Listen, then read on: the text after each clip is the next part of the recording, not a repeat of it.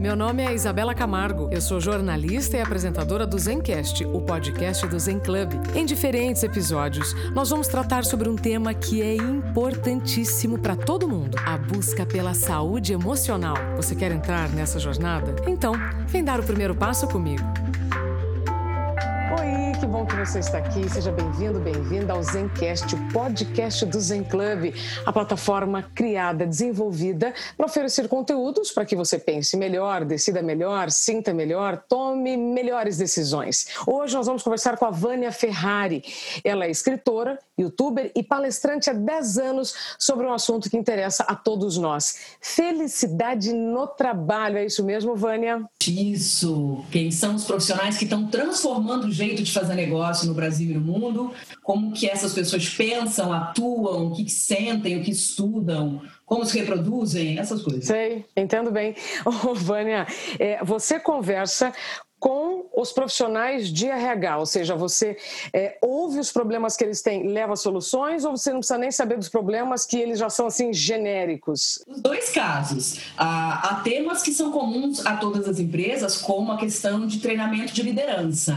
Então, hoje a gente vive um gap mundial de líderes bons. A gente tem muito líder psicopata e a gente tem muito líder bem intencionado, mas sem a técnica. Este é um tema que é comum à maioria dos meus clientes. Agora, há questões também é, que são específicas de cada indústria. Então, nesse caso, eu acabo estudando um pouco as dores do cliente, o que está acontecendo com a equipe, com os líderes, com os liderados, o que está acontecendo com a companhia naquele momento. Às vezes é uma mudança de sistema, às vezes é uma mudança cultural, às vezes é uma mudança na compra ou venda ou fusão da organização que gera uma certa ansiedade ou ainda um desequilíbrio é, na harmonia do grupo e aí eu atuo é, com esses temas. Mas também falo de coisas muito comuns, vou falar de recrutamento e seleção, treinamento e desenvolvimento, em que momento fazer, como demitir, como dar feedback, como conseguir engajamento da equipe, isso tudo. Ou seja, como ser chefe e ser humano. Pois é, então, as pessoas precisam compreender que alma e corpo são indissociáveis, assim como o profissional e o ser humano, né? Então, o líder ou o liderado é uma pessoa que tem medos e frustrações e ansiedades, alegrias, êxtases. A gente aprende na, na universidade matemática, física, biologia, psicologia, mas a gente não aprende medo, frustração, alegria, e essas coisas caminham juntas. Então, eu treino do, do ponto de vista técnico, do a ferramenta para um bom feedback, mas também falo sobre inteligência emocional, sobre comunicação não violenta. Essas duas coisas caminham juntas. Perfeito. Até porque nós somos contratados pelas habilidades técnicas e somos dispensados muitas vezes pelos nossos comportamentos, né? Eu gosto é, de, de, de falar, Vânia, porque dá a impressão que líder e liderado estão em planetas diferentes. Não, eles só estão momentaneamente em situações né, em que um está um pouquinho acima e outro um pouquinho abaixo. Mas amanhã tudo muda. Então, eu gostaria de saber contigo, assim, para o líder do futuro, ou líder do presente que ainda quer ser líder no futuro, vamos lá, é, qual é a principal habilidade que você bota lá, sabe, o dedinho na ferida para que eles despertem? Qual é a principal? Segundo o Fórum Econômico Mundial, a principal característica dos profissionais do século XXI é a flexibilidade cognitiva. Isso vale para todo mundo, em qualquer instância, em qualquer indústria, em qualquer cargo. É a sua capacidade de entender que tudo muda o tempo todo e que o que era um processo eficaz ontem, hoje já não é mais, o que era uma rotina super sólida na organização, hoje tem que ser mudada. Então, flexibilidade cognitiva, inclusive para entender que pessoas são diferentes e que têm pensamentos diferentes e tudo mais. E um, um, um fundamental para o líder é entender diversidade na equipe a relevância, a importância de ter uma equipe diversa e ao contrário do que muitos líderes querem, que são pessoas iguais a eles. Você precisa de gente na sua equipe LGBT, pessoa com deficiência, mulher, negro, pessoas que estudaram em universidades caríssimas e pessoas que estudaram em universidades de 99 reais, pessoas que nunca estudaram em universidade alguma, mas que têm é. potencial. Então, é a, diversi a capacidade de acolher o diverso é outra característica importante para o líder. Ô, Vânia, e quando você chega com esses, eh, essas suas pontuações, é. como está a abertura dessas empresas para essa flexibilidade cognitiva? Porque é evidente que tudo mudou, mas algumas gestões ainda tendem a ser muito conservadoras. Geralmente mostram indicadores. Então, quando eu vou falar da importância da diversidade, eu informo que, segundo o BNDES, empresas com políticas sérias de inclusão são 18,3% mais rentáveis. Minha mãe diz que tem dois jeitos de aprender, pelo amor ou pela dor. Né? É pelo amor ou pelo dinheiro. Então, pelo amor é assim, a gente precisa de diversidade e de flexibilidade porque o mundo é outro. Pela dor você está perdendo dinheiro, amor. Suas, suas ações estão desvalorizando, seus clientes estão indo embora, os seus talentos estão pedindo demissão, então você está perdendo grana e oportunidade. E aí parece que os caras acordam. Com certeza, adorei, né? Ou é pelo amor ou é pelo dinheiro, né? Vai pelo bolso, né? Que aí é um tipo de dor. Ô, Vânia, é, eu, eu, ainda estou tá, ligada bem à sua chegada na empresa. Estou imaginando uhum. tá lá, né? A empresa tá lá, bonitinha, acho que tá tudo bem, mas aí acontece alguma coisa e eles pensam: ah, precisamos trazer alguém que saiba nos ensinar algo que não sabemos. E aí te chamam, te chamam para realizar assim alguma alguma palestra ou trazer algum, levar algum conteúdo pontual ou é para todo mundo? Você tem assuntos que vão para líderes e liderados ou para os dois? As duas coisas. Há, há momentos em que a gente tem que pôr todo mundo na mesma página. Então, eu tenho um stand-up corporativo que eu nem chamo de palestra, eu chamo de stand-up porque ele é divertido e ele é disruptivo e eu vou usar a piada como ferramenta para tocar as pessoas, o humor tem essa capacidade né, de falar das fraquezas das pessoas sem ofendê-las. Então, é um stand-up corporativo para pôr todo mundo na mesma página. Quais são os conhecimentos, habilidades, atitudes e sentimentos dos profissionais do século XXI? E isso vale para o trainee e vale para o presida. Então, eu geralmente faço uma apresentação para todo mundo, indiscriminadamente, no auditório. Uh, quando a empresa é muito grande, em, em, turmas diferentes, cada área tem a sua história. Então, uh, às vezes você precisa. Ah, tem uma área que está com dificuldade de administração do tempo. Então, vamos falar sobre gestão do tempo para esse grupo. Um outro grupo está com dificuldade de relacionamento. Então, vamos falar sobre inteligência emocional. E assim, cada grupo vai chamando para uma coisa. Você comentou no início da nossa conversa sobre líder psicopata, eu ouvi bem? Ouviu. Infelizmente você ouviu. Tem um número muito grande de louco presidindo empresa, mas muito grande. É, saiu uma pesquisa na, na, super interessante há uns dois anos, dizendo que algo como 90% dos líderes, é, isso era uma pesquisa americana nos Estados Unidos, tinha traços de psicopatia. 90% nos Estados Unidos. Estados Unidos nas lideranças. E aí, quando você pega traços de psicopatia, você entende por quê. O que, que acontece? O psicopata ele não tem empatia e, portanto, é, você tem um problema com algum familiar e tem uma reunião, você vai se abster da, da vai faltar da reunião para acompanhar o seu familiar. E o líder psicopata vai dizer não, amor, a reunião é mais importante que a família. Nossa. E aí ele, ele vai dar um jeito de te punir porque você não estava na reunião. Ou vai te dar um feedback super agressivo e chamar isso de meritocracia. E aí o que, que acontece? Esse cara, são geralmente homens brancos, heterossexuais, entre 35 e 45 Sério? anos.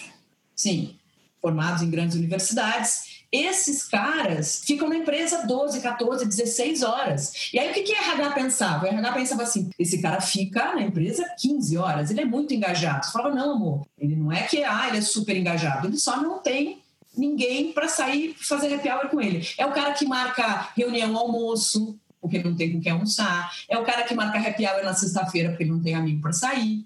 Né? É o cara que usa o poderzinho dele na empresa, o crachazinho dele, para se divertir.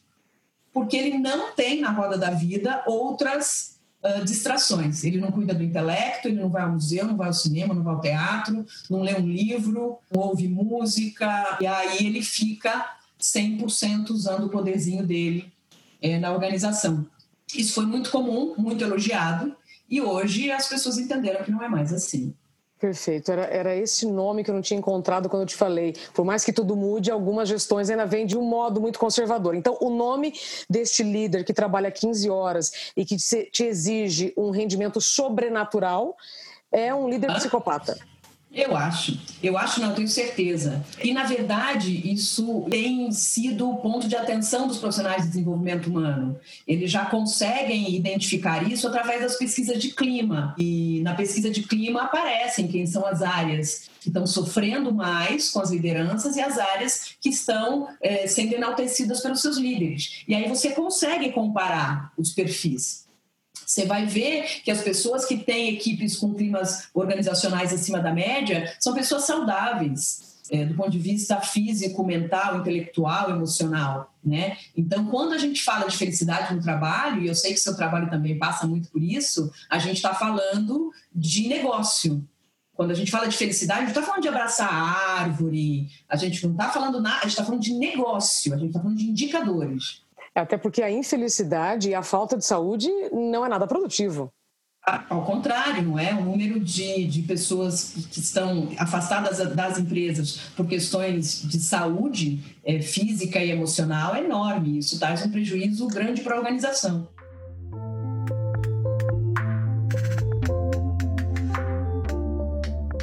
Agora eu estou muito curiosa. Ó, eu trabalho numa, numa, empresa, eu sou do RH, aí eu estou com um grande pepino.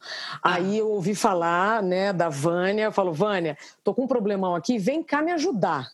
Quando você chega, as pessoas têm resistência e depois elas saem assim sendo suas melhores amigas. Como, como é que é o, o, o, antes, o durante e o depois, quando você leva esse choque de realidade para a empresa? Do tipo, gente, ou a gente muda ou a gente perde dinheiro, fica para trás, perde os talentos. Eu adorei sua pergunta, porque eu costumo dizer que eu sou a famosa ninguém, né? Porque as pessoas não me conhecem, eu não sou uma palestrante famosa.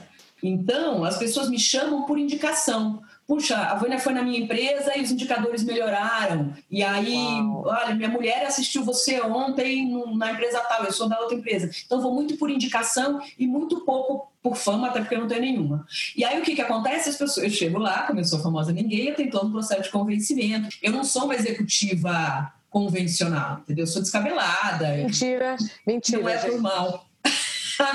então, e aí o que acontece? Tem todo um preconceito, tem todo um viés inconsciente, e aí eu tenho que provar a que vim. E aí eu vou falando, como estou conversando com você, mostrando os indicadores. Muitas vezes eu peço para os clientes ligarem pedirem referência para outras grandes marcas e outros grandes e grandes executivas de RH que contrataram e tal. E aí eu vou contando essa história e vou um, exemplificando por que, que essa coisa da aula, do tom professoral, dá errado.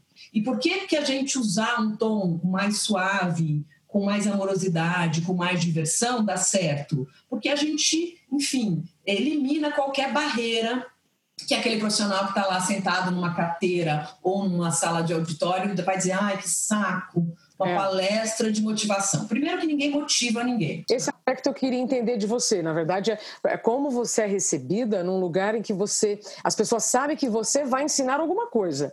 E aí, quando você fala, né, do tipo, olha, como estamos fazendo, como precisamos fazer, sempre tem alguém que torce o nariz, né?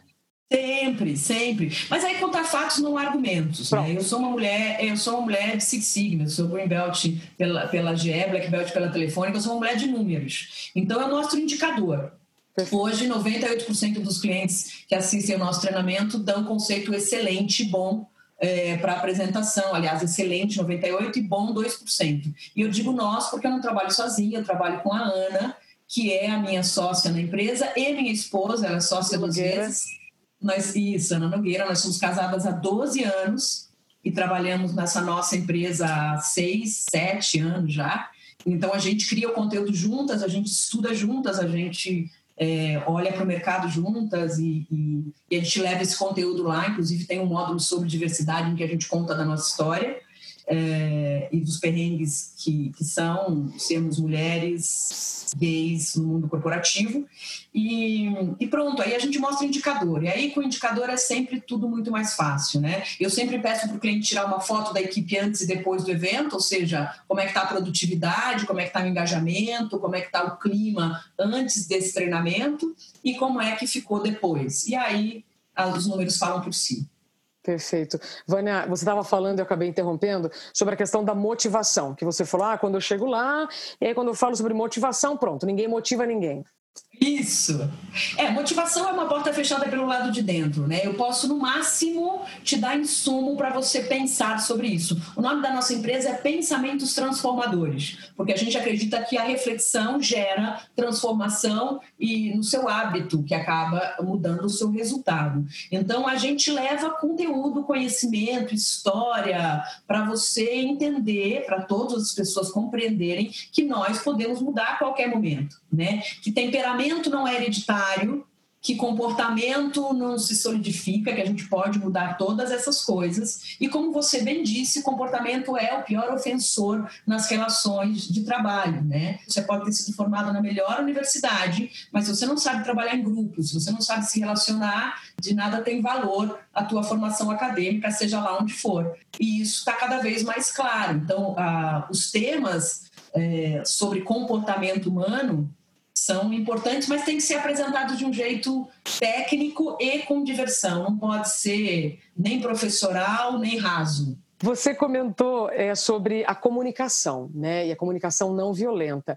Para estas empresas que estão em transformação, todos nós, né? Estamos construindo avião em pleno voo, mas algumas empresas que já despertaram já te chamaram. Ou outras empresas que já despertaram e já estão começando a não só colocar poltrona colorida, mas colocando outro tipo de recurso para que seus liderados vivam um trabalho que faça sentido, enfim, que ninguém adoeça. Como você é, diria para quem está nos ouvindo sobre se comunicar com quem não gosta de se comunicar? Tem um ponto que você falou, achei super importante mencionar. É, é bom a gente não confundir ambientes coloridos com pebolim e cerveja às seis horas da tarde com ambientes disruptivos, porque a, a, a doença anda em tudo quanto é lugar. É, ao contrário, né? Cuidado, empresa não é parque de diversão, empresa é um Legal. ambiente para as pessoas serem produtivas. É, não estou divinizando nem é, difamando ambientes coloridos e divertidos. Só estou dizendo que esse não é o principal ponto que vai fazer o seu colaborador ficar na empresa. O principal Perfeito. ponto é reconhecimento. E reconhecimento não é salário e promoção. Reconhecimento é obrigada, bom dia, boa tarde, parabéns pelo trabalho, ou ainda eu li o seu estudo e tem alguns pontos que eu queria complementar. Reconhecimento não é só elogiar, mas é também apontar caminho. Então, são esses líderes. E quando a gente encontra um líder que ou um liderado que não quer se comunicar, que não quer ouvir, talvez a gente tenha que retomar o nosso processo de recrutamento e seleção. Porque recrutamento e seleção é que nem abotoar camisa.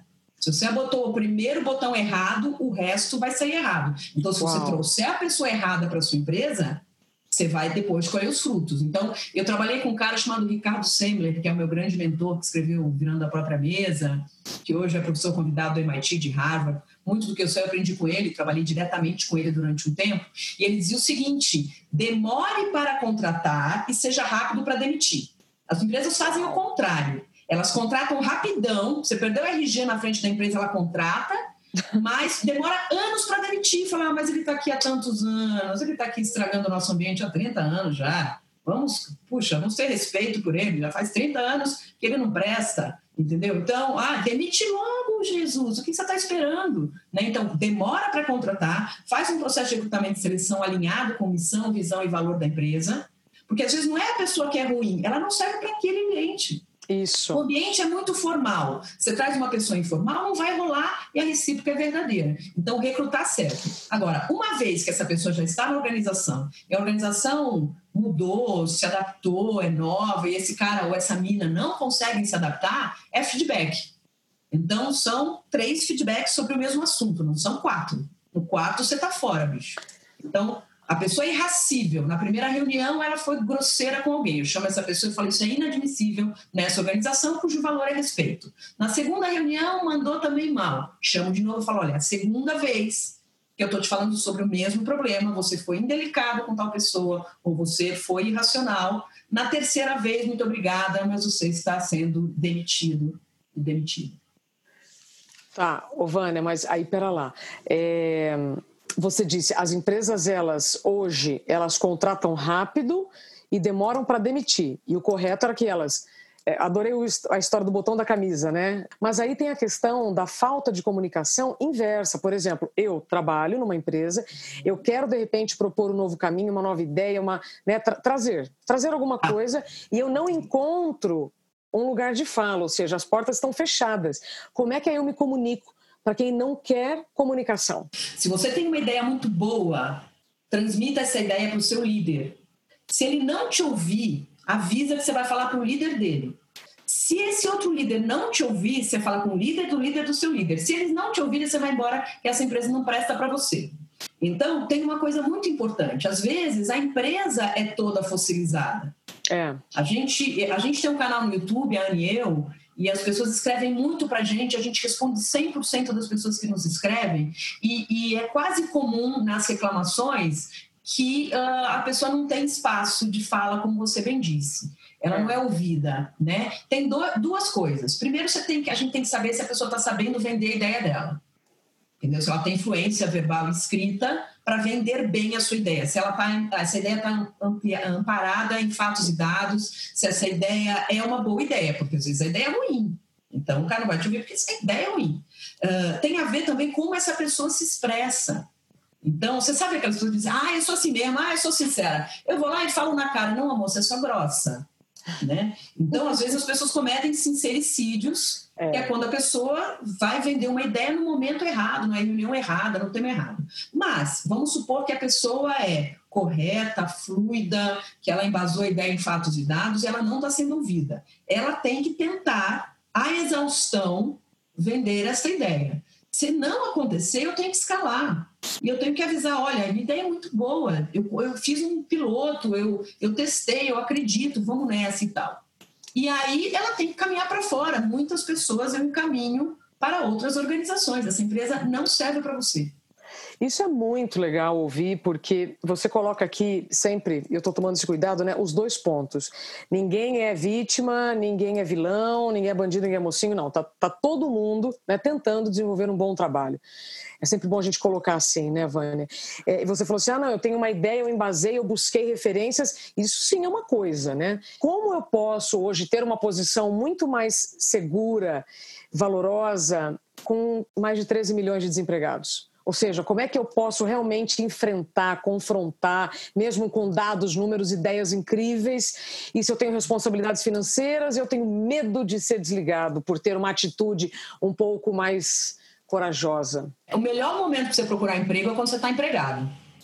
Então, se você é um profissional altamente qualificado, se você é uma pessoa que tem sangue nos olhos, tem garra, tem vontade, e aquela empresa ficou pequena para você, legal comece a procurar outro trabalho.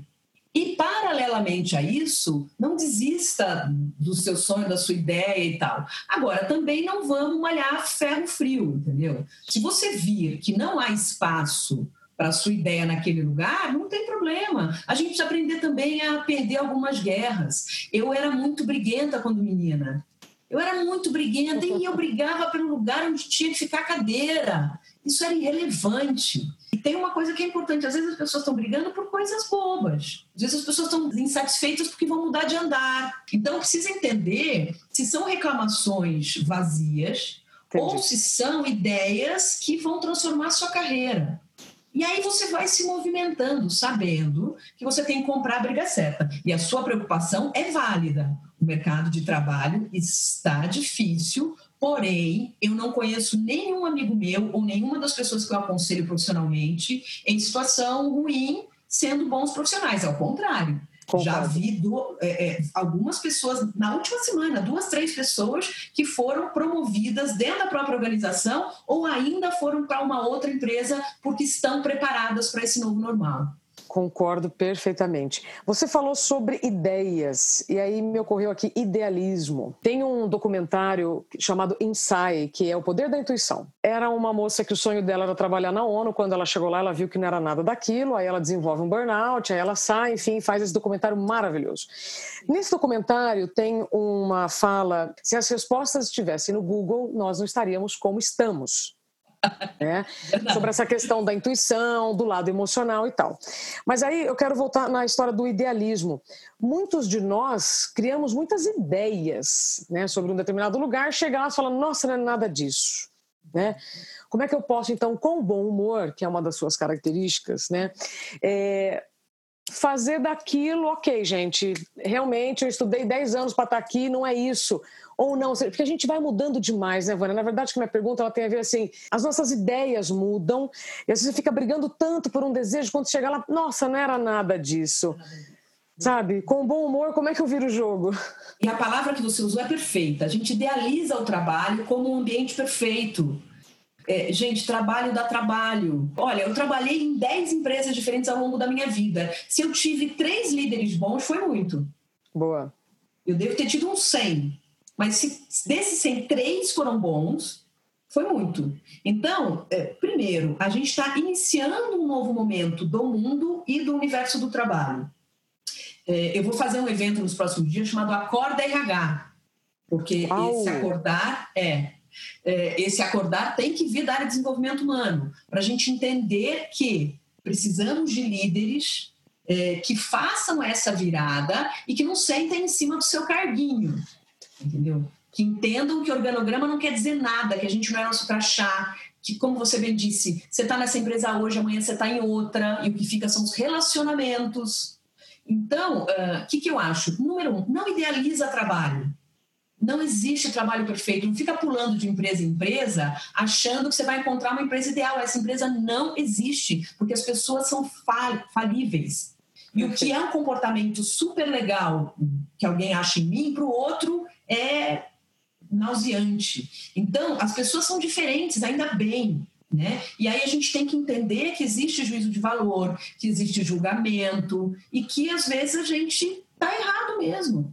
Qual foi a última vez que. Eh, falo isso para as pessoas. Qual foi a última vez que você disse se você está certo ou estou errado? A gente precisa achar que a gente está certo o tempo todo e a gente não está certo o tempo todo. Quando você toma um feedback duro, quando você toma um uma bronca e essa bronca tem fundamento, engole o choro, bicho. Essa bronca tem fundamento. Você Perfeito. pisou na bola. Você levou um relatório com um número errado para o presidente e a gente tomou uma decisão errada engole o choro e vai aprender a estudar mais. Uh, ou isso não quer dizer que a gente tenha que assediar as pessoas. Isso.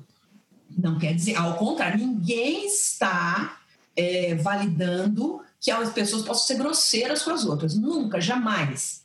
Então você pode falar palavras duras com voz de veludo e você deve usar a comunicação não violenta para dizer você errou aqui. Eu não estou desqualificando você como ser humano. Eu estou dizendo que este relatório estava errado, mas que os outros tantos estavam bons. É, é, isso que a gente tem que separar. Então, eu acho que a, geração que veio depois da nossa é, é uma geração sem casca.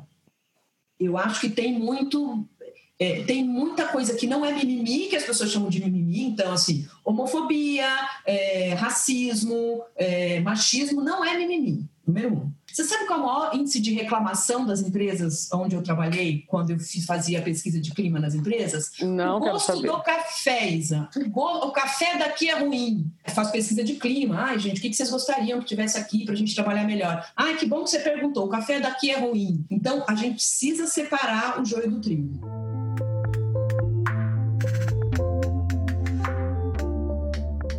Todos estamos mudando, milhares de habilidades, é, milhares de coisas que funcionavam não funcionam mais, enfim. Mas os profissionais de RH que estão nos ouvindo também precisam lembrar que eles são seres humanos. Que eles também precisam se cuidar para cuidar, senão a gente está falando aqui uma coisa que é linda, mas na prática a teoria é outra, né? Então, como é que o RH vai lidar com todas essas mudanças sem adoecerem também?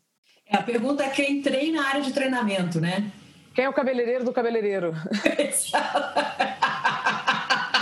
Quem corta o cabelo do cabeleireiro? Exatamente. Quem tatua, tá tatuador. Exatamente. A gente precisa que os RHs é, sejam treinados e reciclados. Você sabe o que eu vejo muito? É, eu vejo muito profissional de RH dentro da sala de aula quando eu estou dando um treinamento sobre avaliação de desempenho, sobre é, é, técnicas de feedback, e esse cara está no computador. Esse cara está fazendo uma planilha de Excel, esse cara está passando lista de presença, né? Você está lá, está pago, amor. Você está aqui dentro. Então, a gente tem falado muito sobre a ciência do foco, que é o RH começar a entender o que falta para ele como profissional, porque se ele é capaz de selecionar treinamentos para os colaboradores, ele tem que saber ser capaz de selecionar treinamentos para a equipe dele. Então, eu tenho treinado profissionais de RH é, nas suas competências, que não são muito diferentes das competências de qualquer profissional do jurídico, do financeiro, do marketing ou do comercial. É, é, é ilusório dizer, ah, passamos tempos de tranquilidade, jamais. O que a gente tem agora é mais informação. Portanto, outra coisa que é importante para qualquer profissional, exercer o seu poder de curadoria. Que podcast você vai ouvir? O seu, é claro, que é o mais legal, né? Uh, que livro eu vou ler? Aquele que tem a ver com o meu momento profissional. Não são todos, mas aqueles que têm a ver com o meu momento pessoal. Que seriado que eu vou assistir? Não é de zumbi. Não é, é de zumbi, pelo amor de Deus. O, o Vânia, olha só, VUCA, né? A gente esqueceu do ambíguo. Ambíguo, complexo, volátil e incerto. Boa, amiga, é isso aí. Sempre foi, né? O mundo sempre foi. Sempre não adianta agora a gente olhar que é, nossa, né, os extraterrestres estão chegando. Não. Eles já estavam aqui há muito tempo, a gente não tinha percebido. Vânia, eu amei, quero você para mim. E antes de encerrar, tem uma frase sua que eu gostaria que você realmente então nos desse, né? O que ela significa, porque eu acho que ela, ela nem todas as pessoas acham que é possível trabalhar e ser feliz no mesmo lugar. Como eu faço isso? Ou como eu executo esta afirmação? É possível trabalhar e ser feliz no mesmo lugar? Sim. E, e você fez as perguntas que encaminharam para essa resposta. Eu acho que é, primeiro, não idealizando um lugar perfeito, porque ele não existe. E quando a gente não idealiza, a gente entende que a gente foi contratado para resolver problema. Trabalhar é treta, trabalhar é difícil. Nós fomos contratados e contratadas para resolver problema. Então, o primeiro problema que você encontra, você vai desistir? Não, no primeiro problema que você encontra, você fala, ah, entendi porque me chamaram aqui, porque isso aqui estava uma zona até eu chegar. Pronto, você chegou e agora, com a sua inteligência, com a sua experiência, você vai corrigir o que estava errado. Foi por isso que você foi contratado e contratada. Em segundo lugar, é você encontrando o seu propósito. E eu acho que passa muito por isso. Veja, nós temos várias vocações. Uma dessas vocações virou a sua profissão, que é aquilo que você faz tão bem que os caras te pagam um salário para isso, e vá trabalhar numa empresa que mude o mundo.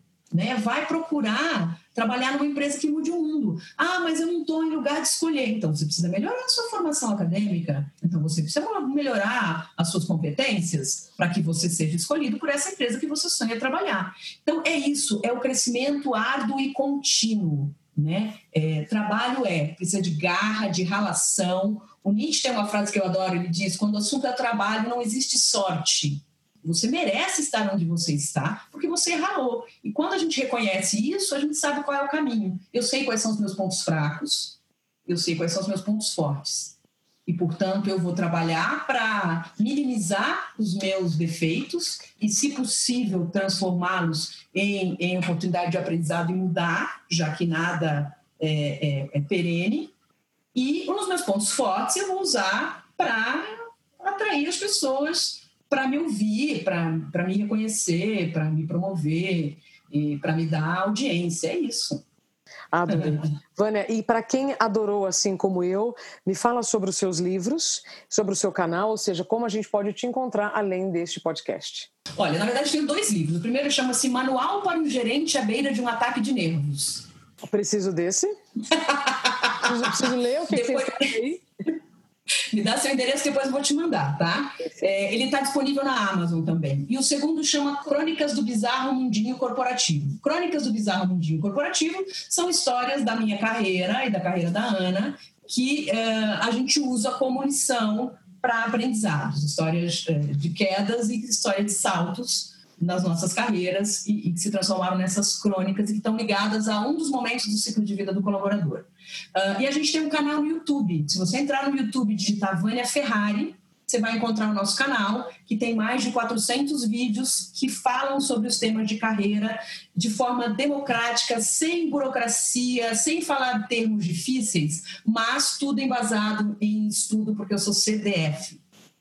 Somos, é isso mesmo. Somos. Adorei, adorei. Vânia Ferrari, muito obrigada por seus pensamentos transformadores. Obrigada por dar voz e vez para gente, porque de verdade a gente precisa de canais como o de vocês para falar do nosso trabalho, do nosso pensamento sobre, sobre esse universo. Muito obrigada, Vânia. Vamos juntas, realmente em busca desse local em que a gente possa desenvolver os nossos talentos e também podemos ter o direito de usufruir da felicidade. Obrigada pela sua escuta, pela sua atenção, pelo seu tempo. Você ouviu mais um Zencast, o podcast do Zen Club.